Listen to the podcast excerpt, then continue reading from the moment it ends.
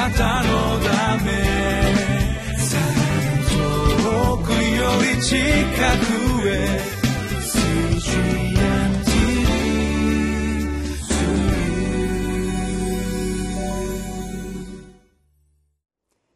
8月19日のリビングライフの時間です。今日はイザヤ書5章1節から7節の御言葉をご一緒に味わってまいりましょう。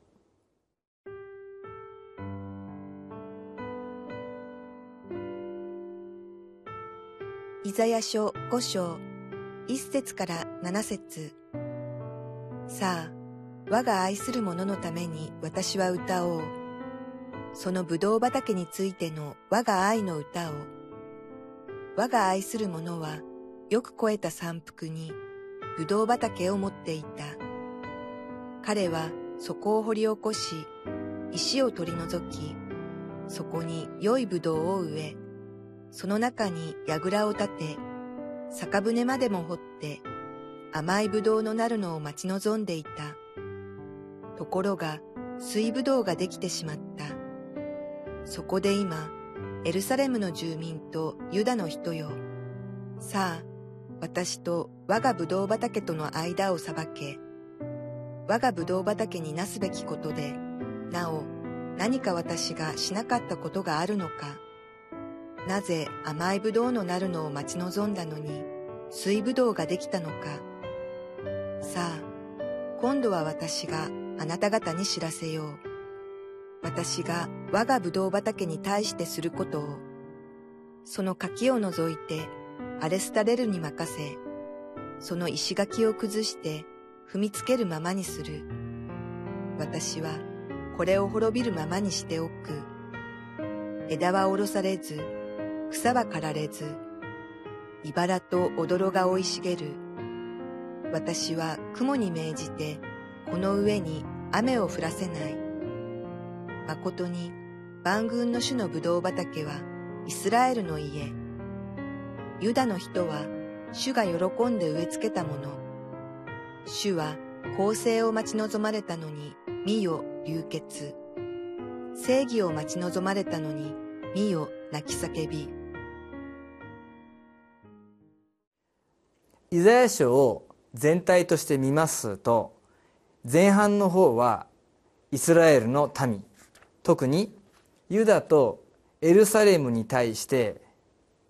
神様に背いてきた歩みに対する指摘と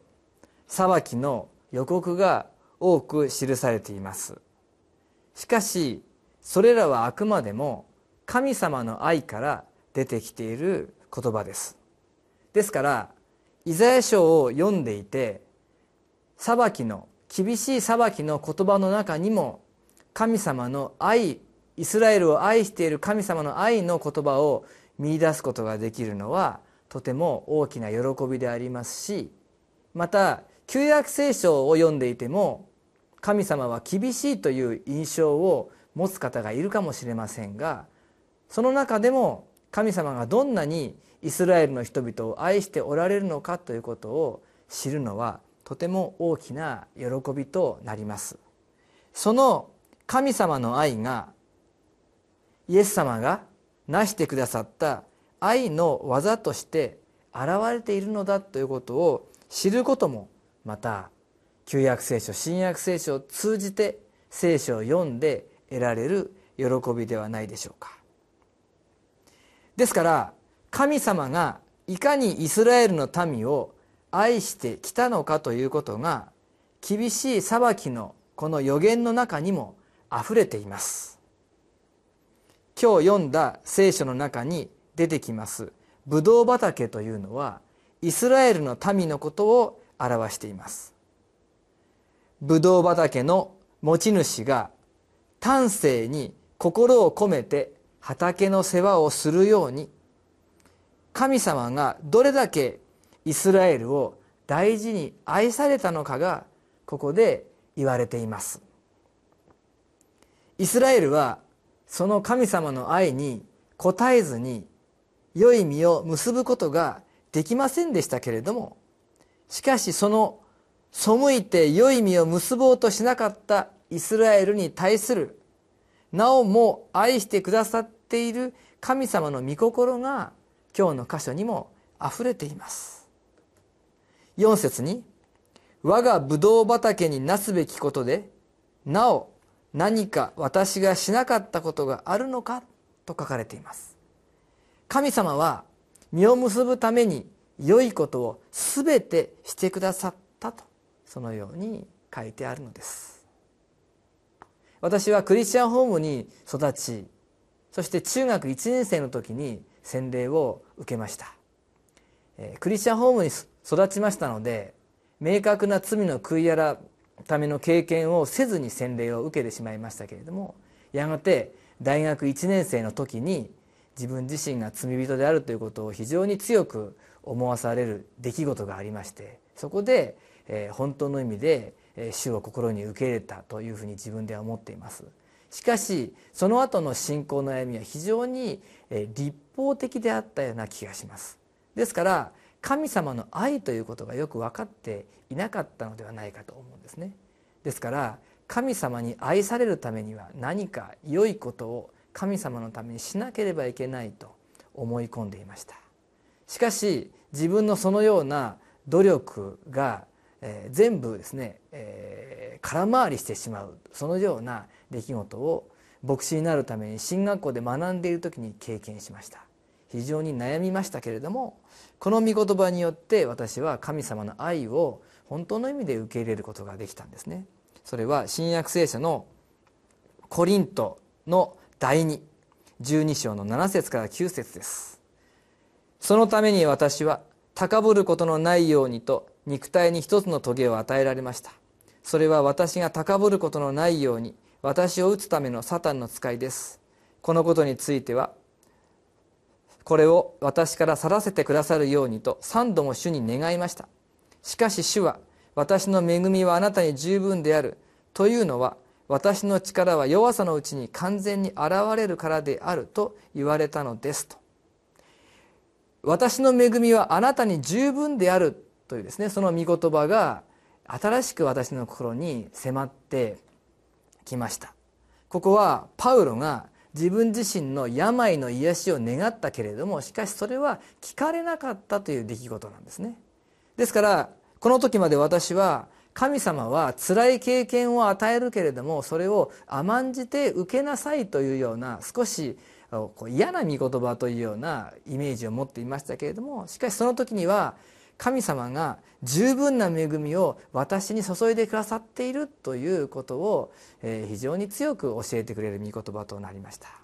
その時にこんなにも私を愛し十分に恵みを注いでくださっている神様がおられるんだなということに気がついたのであります。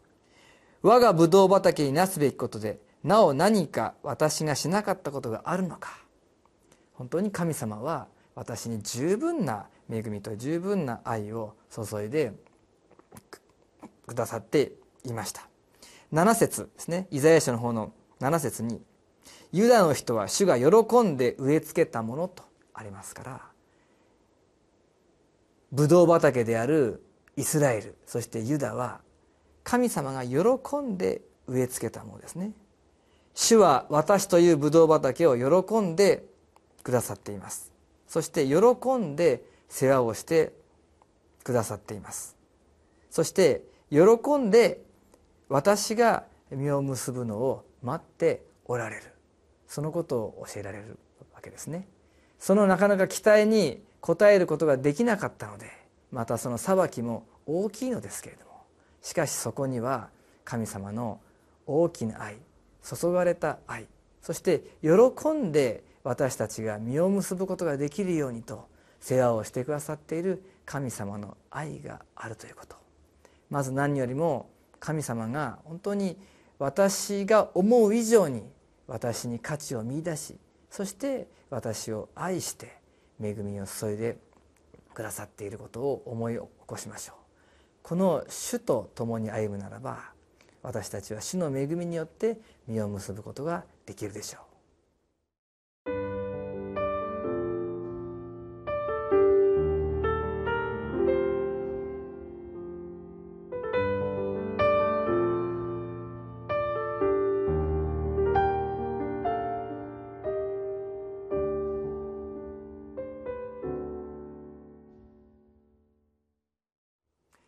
今日のこのリビングライフの本のですね今日のページの一番最後一節の黙想という部分に書かれてあることを読みたいと思います。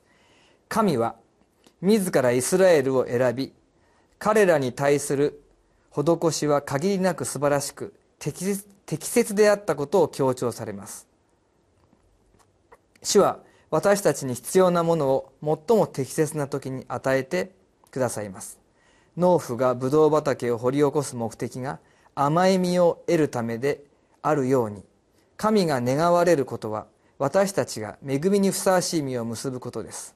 生徒は神のご性質に似た神に喜ばれる実愛と正義の実を結んでいるかいつも自らを点検しなければなりません。お祈りをします。世の基準に従って結んだ実は実際何にも役立たない。水ぶどうのようであることを告白します。私の人生のすべてのことに介入してくださる主の御手をいつも覚えこれからは主だけに従い主が望まれる良い実を結ぶことができますように。主イエス・キリストの皆によってお祈りします。アーメン。あなたのため。り近くへ。